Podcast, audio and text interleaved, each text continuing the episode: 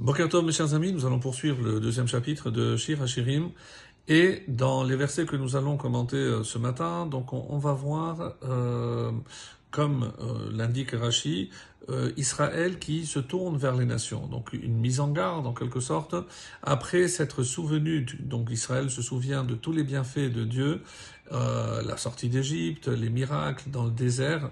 Donc maintenant Israël se tourne vers les nations. Et que dit Israël aux nations? C'est ce qu'on va voir avec le verset 7 le Zayin. Hishbati etrem benot Yerushalayim bitzvaot. Alors, toujours, on va procéder comme on a fait jusqu'à présent. Donc, on fait une traduction le plus littéraire possible et ensuite, à la lumière des commentaires de Rashi et d'autres, donc on va donner un sens beaucoup plus élargi. Donc, Ishbati etrem, je vous adjure, benot Yerushalayim, les filles de Jérusalem, euh, bitzvaot o be'ailot asade par les gazelles ou par les biches des champs. Im ta'iru ve'im te'oreru et ahava. N'éveillez pas, ne réveillez pas ha'ahava, l'amour, jusqu'à ce qu'elle le veuille. Alors, de quoi est-il question ici? Et si on considère que c'est Israël qui s'adresse aux nations, qu'est-ce qu'il leur dit exactement? Alors, je vous adjure aux nations, vous qui êtes aussi destinés à monter à Jérusalem. Donc Benot Yerushalayim, c'est Israël qui dit, puisque c'est une allusion au temple, lorsque vers la fin des temps, toutes les nations vont converger vers Jérusalem. Car si vous violez votre serment, selon l'explication de Rashi, vous deviendrez aussi comme nous, euh, aussi vulnérables, et c'est l'image ici de la gazelle, d'après Rashi, c'est une image de vulnérabilité, donc, ou les biches des champs. Si vous faites, par exemple, en sorte que Dieu me haïsse, ou si vous troublez son amour pour moi.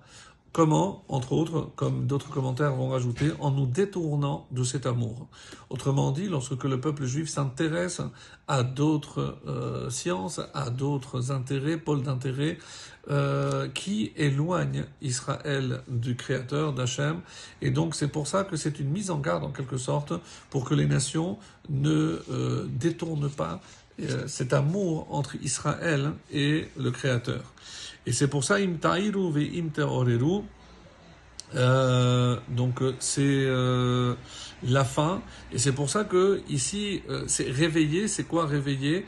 Réveiller justement de manière à ce que ça puisse troubler cet amour perturber cet amour. C'est comme ça qu'il faut qu'il faut comprendre. Verset 8 kol dodi hine zeba donc voix la voix avec ox kol Dodi de mon bien-aimé, Hine Zeba, c'est lui qui vient. Comment? Medaleg al Heharim, bondissant par-dessus les montagnes, Mekapetz al Hagevaot, en sautant par-dessus les collines.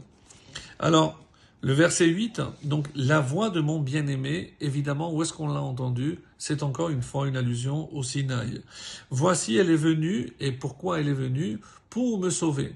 Alors, où on a entendu cette voix, la vérité c'est dans le mont Sinaï. Mais déjà, il s'est manifesté, donc euh, Dieu s'est manifesté à travers Moshe déjà en Égypte. C'est comme s'il bondissait par les montagnes ou en sautant comme les collines, c'est-à-dire il n'y a pas d'écho, comme c'est marqué dans le Midrash, donc la voix d'Hachem n'a pas eu d'interruption euh, d'obstacle. Et c'est dans cet empressement d'Akadosh Baruch pour nous libérer.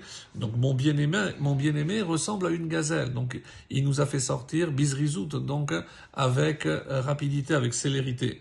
Et je pensais que je serais seul à jamais. C'était d'après Rashi, mais il se tenait à Harkotlenu, donc, comme on va le voir euh, par la suite, ça, c'est le verset 9 que je n'ai pas encore lu en, en hébreu.